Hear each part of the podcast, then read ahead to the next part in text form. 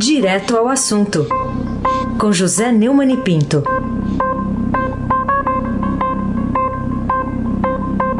Oi, Neumani, bom dia. Bom dia, Raíssen Abac, o craque.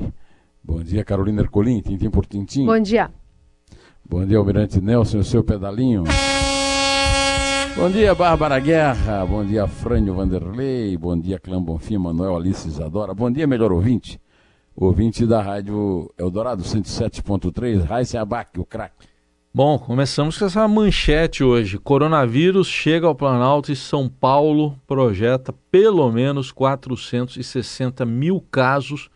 É a referência aí ao coronavírus lá no secretário de Comunicação, Fábio Weingarten, e as projeções do governo paulista aqui. E ontem tivemos, né, Neumann, o presidente Bolsonaro numa transmissão lá no Facebook de máscara ao lado do ministro Luiz Henrique Mandetta. O que, que você diz sobre essa notícia de uma sexta-feira 13?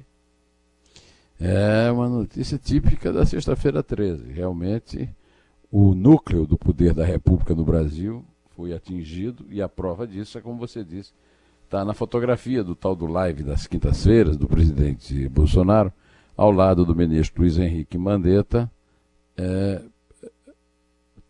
anunciando é, medidas. O, o, até eu quero registrar aqui o, a crítica do meu amigo Paulo Nicolau, que foi meu diretor lá na, no SBT, quando eu, eu comentava lá, dizendo que, a, ao contrário de mim, ele acha que o, o governo está sendo negligente. O governo nos três níveis, federal, estadual e municipal. Agora, segundo Paulo, já era. Eu não sei se já era, mas realmente eu estou ficando assustado como ele. O governo de São Paulo, em São Paulo, o governo de São Paulo informou que já a transmissão comunitária da doença projeta, projeta para os próximos meses pelo menos 460 mil infectados pelo coronavírus no estado.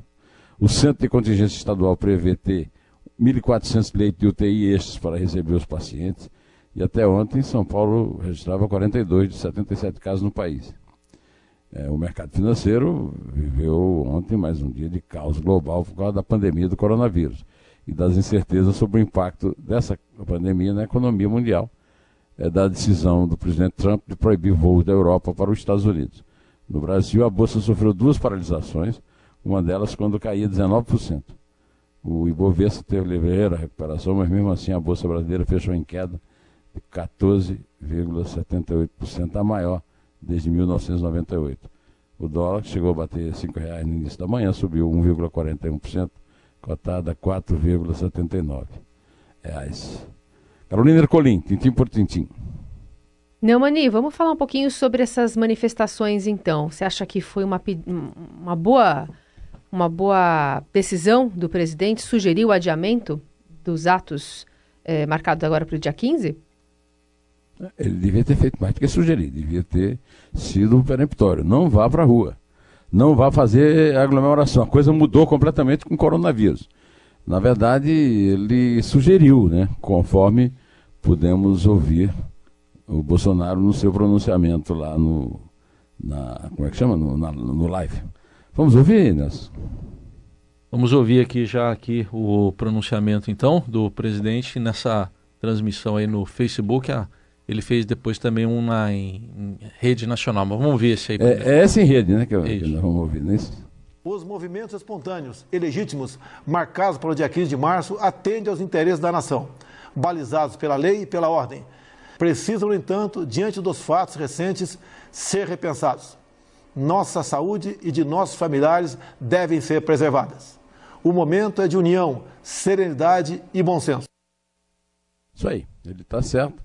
É, acho até que usou um tom diferente do que ele usou no live, nesse pronunciamento, mas é, é, a verdade é que não se trata de mais de um problema da democracia, mas sim de um problema sanitário. É, com os números que eu acabei de falar, não há nenhum brasileiro responsável que queira participar de uma, um aglomerado, de uma, né, de multidão na rua. Né? É, o Tomás Tomé Abduch, o porta-voz do movimento nas ruas, já disse que vai seguir o pedido e criou uma hashtag no dia 15 pedindo que todos usem camiseta do Brasil. É um adiamento, não um cancelamento ainda, não temos data para a próxima manifestação. Eu continuo achando que a manifestação é legítima. O apelo do Bolsonaro para as pessoas irem para a manifestação não é negado na Constituição, é um absurdo é, querer tirá-lo tirar dele esse direito, mas o que está acima de tudo agora é a saúde da população. Aí se abaque o craque. O Neumann, queria que você falasse também sobre as críticas que foram feitas por políticos ao apoio do, do presidente aos atos anunciados para domingo. É, especialmente teve uma do ex-presidente Fernando Collor de Mello, né, que chamou atenção porque ele pediu para as pessoas no passado usarem preto, né? É.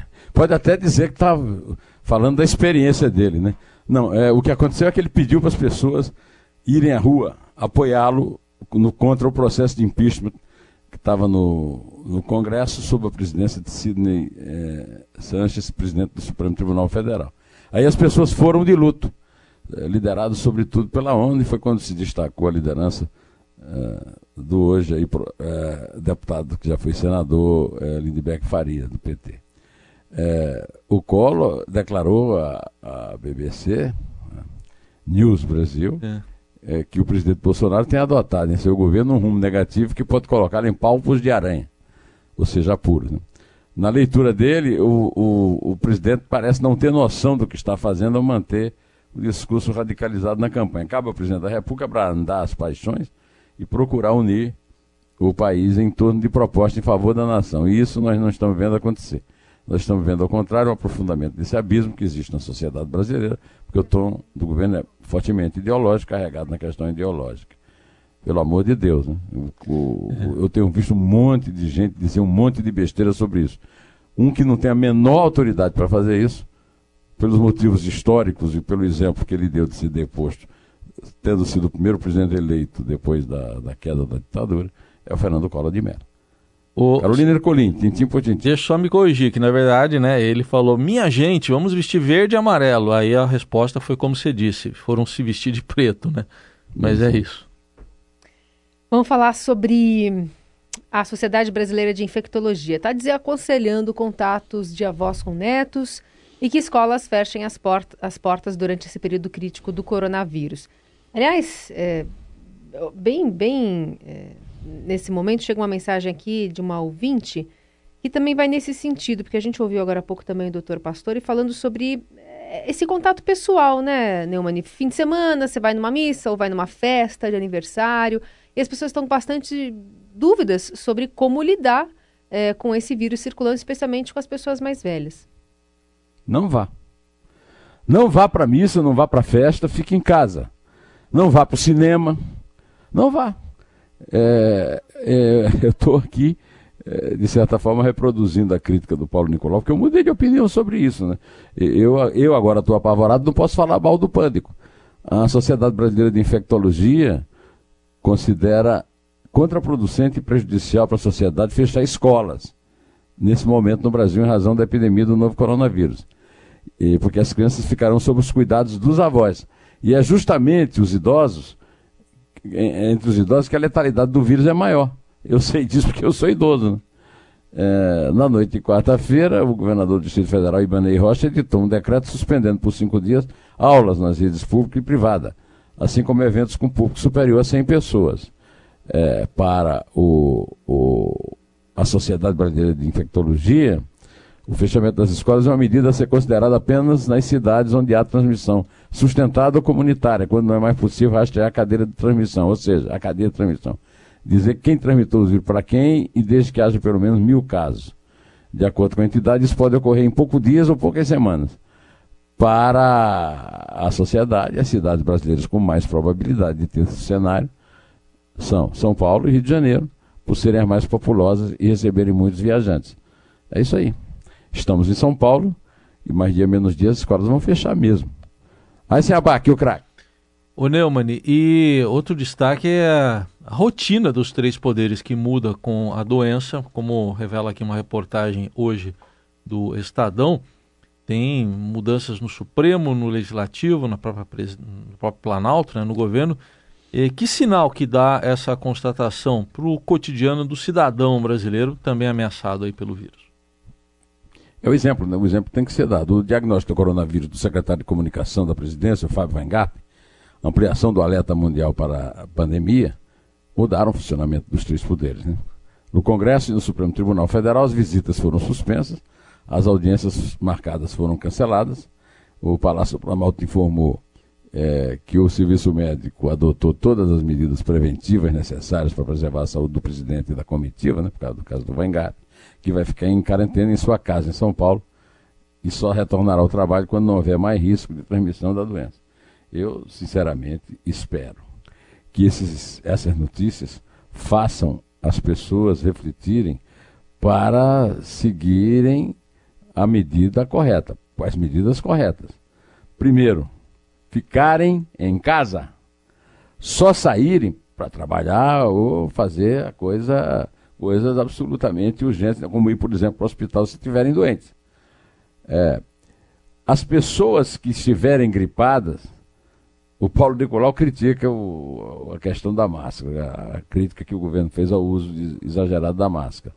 As pessoas que estão é, gripadas ou que tiverem manifestações de quaisquer é, irregularidades respiratórias devem usar máscara cirúrgica. Está tá, tá faltando na, na farmácia, como está faltando aí oferta de álcool gel e álcool 70. É, diante dessa realidade, é lavar a mão, lavar o rosto, permanecer higienizado com água e sabão, água corrente, durante 20 segundos, até o punho. É, não ir para a festa, não, tem, não, não temos clima de festa. Não ir para missa. O próprio Papa suspendeu a questão lá do, do Vaticano e está transmitindo por TV. Veja a missa na televisão.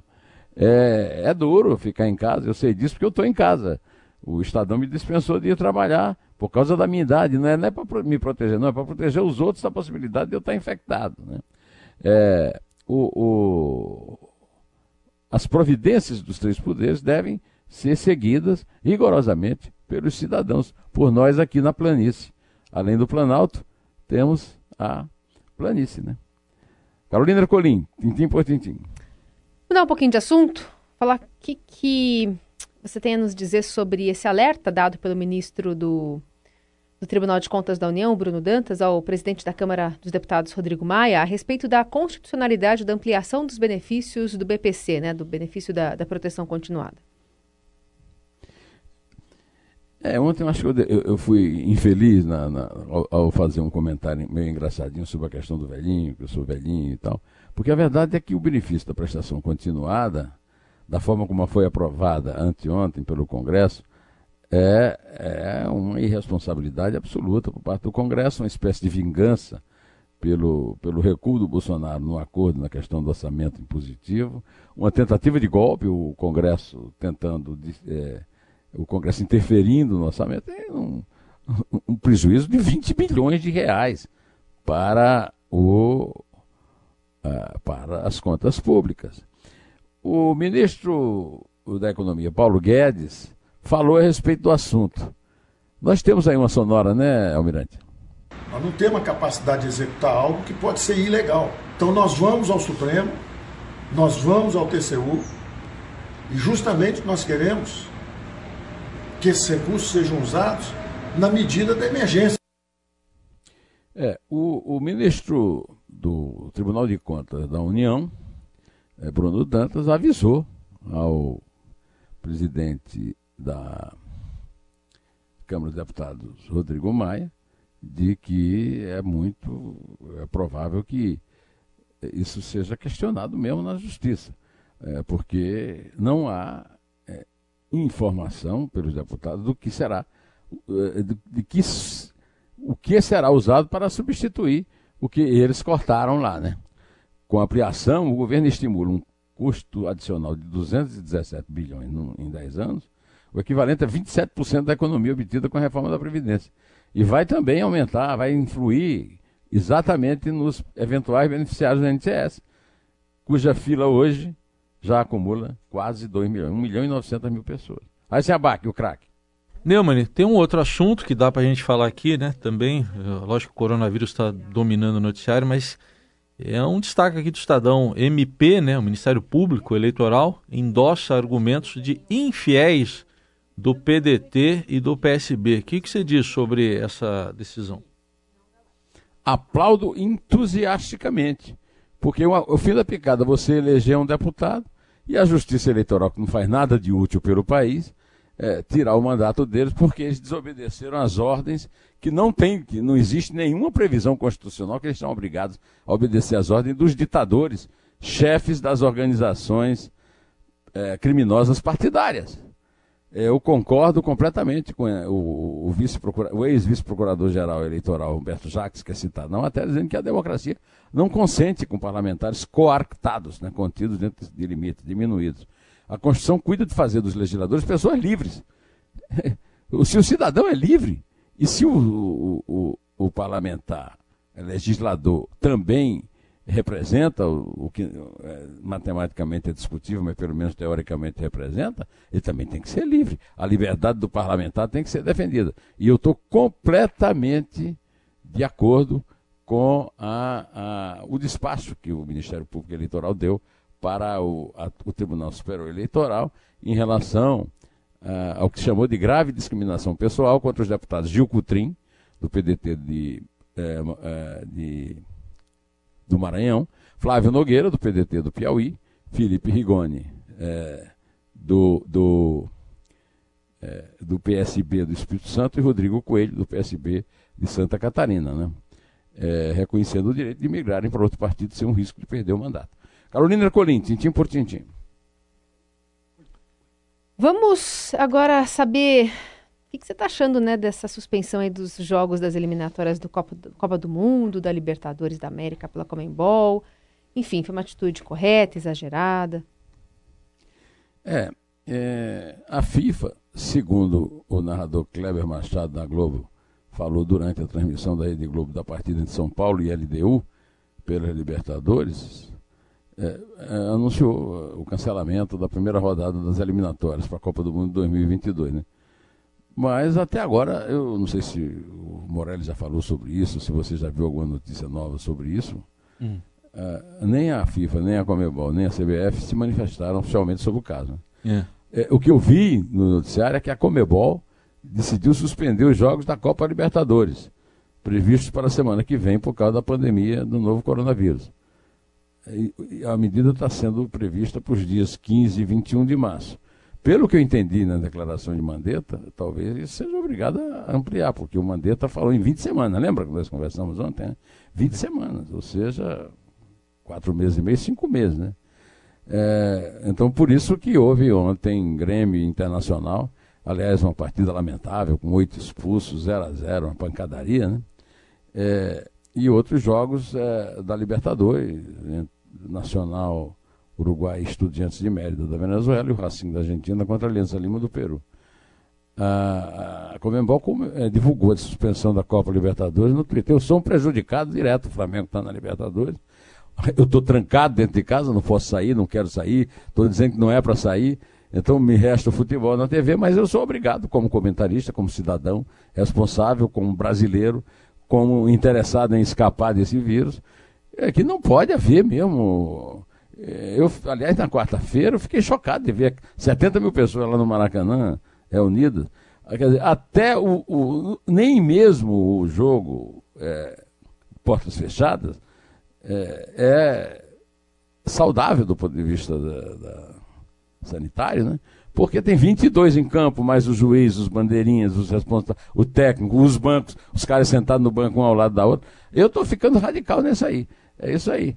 É, nada de missa, nada de, de, de filme, nada de peça de teatro. Desculpem os meus amigos é, que, que, produzem esses espetáculos e que, de, é, e, e que são católicos e querem ir à missa, mas a verdade é que, aliás, eu, eu reclamo muito que a Igreja Católica já não tenha tomado uma posição, as igrejas em geral, né, a respeito dos seus ritos, dos seus cultos, que não podem se transformar numa espécie de anjo da morte é, com a, a, a aglomeração de pessoas nos templos. Bom, eu desejo um bom fim de semana para todos, em casa, sem ver futebol, e, e, e, espero que passemos por mais essa aprovação. Vamos contar, Carolina? É três? É dois. É um. Bom fim de semana e até.